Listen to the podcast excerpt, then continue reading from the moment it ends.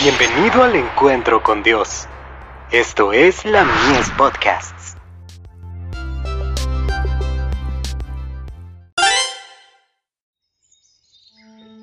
La maravillosa gracia de Dios no sustituye a la ley. ¿Qué, pues? ¿Pecaremos, porque no estamos bajo la ley, sino bajo la gracia? En ninguna manera. Romanos 6, verso 15.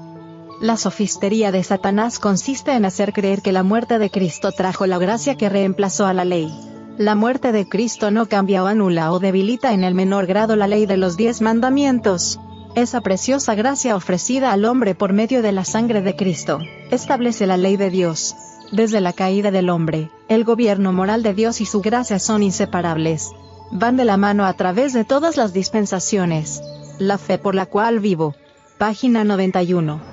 El Evangelio del Nuevo Testamento no es la norma rebajada del Antiguo para ponerla a nivel del pecador y salvarlo en sus pecados. Dios requiere obediencia de todos sus súbditos, obediencia total a todos sus mandamientos. Comentario Bíblico Adventista. Tomo 6. Página 1072. Jesús fue tentado en todo como nosotros, para que pudiera saber cómo socorrer a los que son tentados. Su vida es nuestro ejemplo, muestra por su obediencia voluntaria que el hombre puede guardar la ley de Dios y que la transgresión de la ley, no la obediencia a ella, lo somete a servidumbre. El hombre que ha deshecho la imagen de Dios en su alma mediante una vida corrompida, no puede efectuar un cambio radical en sí mismo mediante el mero esfuerzo humano. Debe aceptar las provisiones del Evangelio, debe reconciliarse con Dios por medio de la obediencia a su ley y la fe en Jesucristo.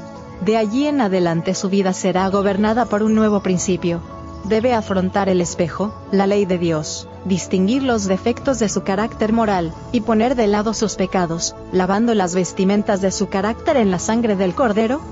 La influencia de una esperanza evangélica no inducirá al pecador a considerar la salvación de Cristo como un asunto de libre gracia, mientras continúa viviendo en transgresión a la ley de Dios cuando la luz de la verdad amanezca en su mente, y entienda plenamente los requerimientos de la ley de Dios y comprenda la amplitud de sus transgresiones, reformará sus caminos, llegará a serle a Dios por medio de la fortaleza obtenida de su Salvador, y vivirá una vida pura y nueva. Testimonios para la Iglesia. Tomo 4. Página 295.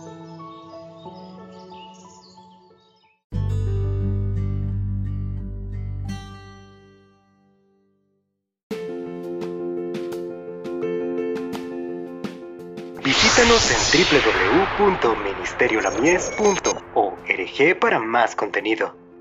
Dios te bendiga.